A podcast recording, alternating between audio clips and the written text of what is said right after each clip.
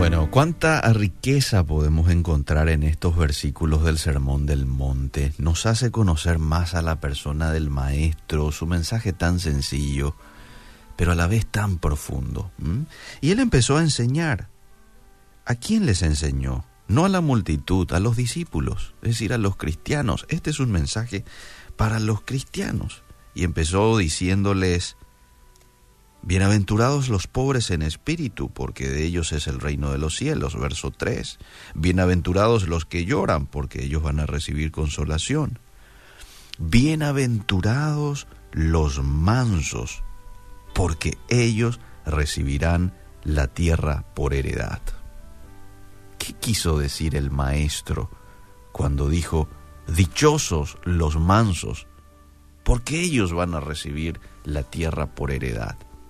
Quiero decirte en esta mañana que no es ser manso. Arrancar por allí.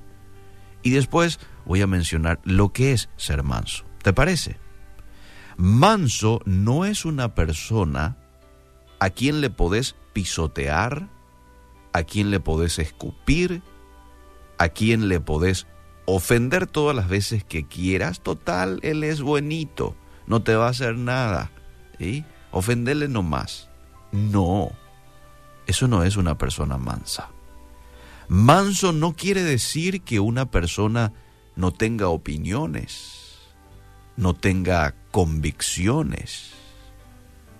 Manso no es sinónimo de ignorante, no es sinónimo de débil, no es sinónimo de tonto. Hay mucha gente que relaciona la mansedumbre con ser tonto. Este, ser distraído y le podés pasar por encima. ¿Qué es ser manso?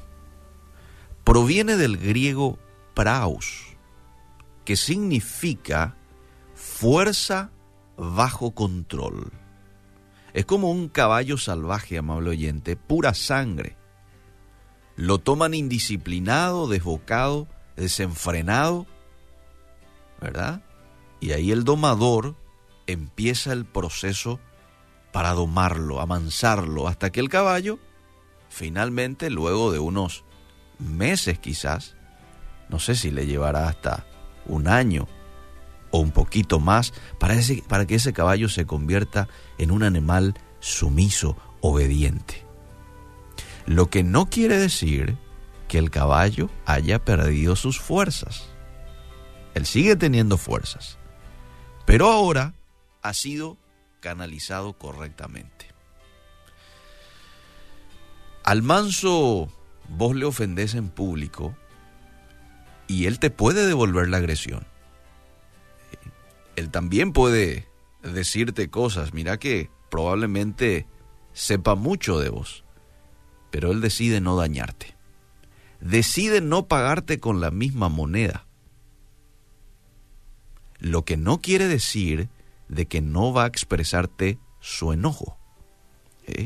Él te va a expresar su enojo, pero en la manera correcta y en el tiempo indicado. Yo nunca voy a olvidar cuando un amigo me dijo, yo hay una cualidad que admiro mucho de mi esposa, ¿y cuál es? Cuando ella está nerviosa y estamos así en una situación tensa, quizás como matrimonio, ella no dice una sola palabra. Ella se calla. Si algo le ofendió, se calla. No te dice nada. Pero luego, pasado aproximadamente una o dos horas, cuando la cosa está un poco más tranquila, me dice, fulanito, le llama por su nombre. Quiero hablar contigo. Y a eso le tengo miedo, Eliseo. Cuando me dice quiero hablar contigo, a eso le tengo miedo, porque me va a decir todo lo que no le gustó y me va a decir esto y aquello y se va a abrir conmigo.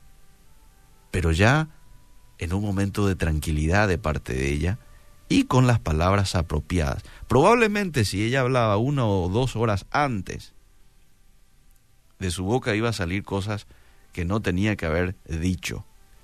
Pero como ella se tranquilizó y está este, mucho más calmada, entonces va a poder decirle a su marido todo lo que siente y cómo ella ve la situación.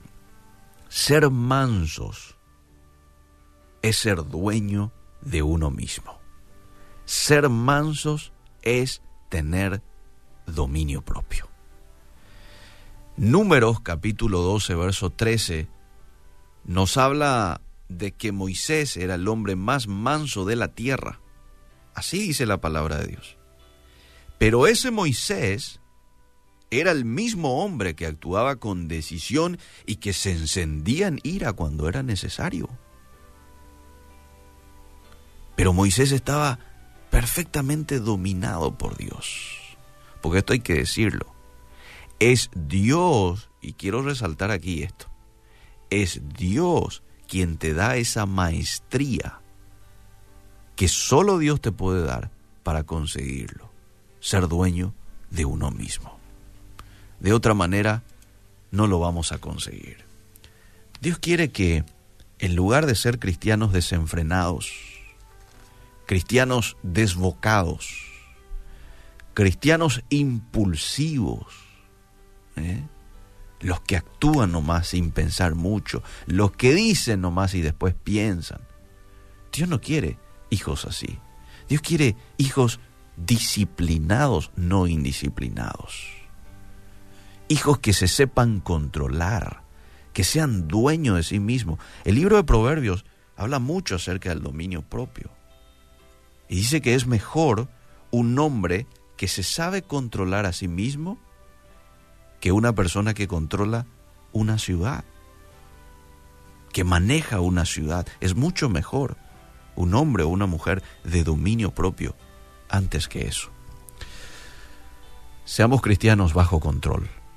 Seamos cristianos dominados por el Espíritu Santo. Ahora, la última parte de este texto dice, recibirán la tierra por heredad. Para el judío, la tierra era muy importante. La tierra era un bien muy preciado. Era y sigue siendo sinónimo de felicidad, de seguridad, de tranquilidad. El manso, como tiene sus emociones y sus reacciones bajo control, eh, disfruta de la vida, tiene alegría, tiene gozo, tiene esperanza.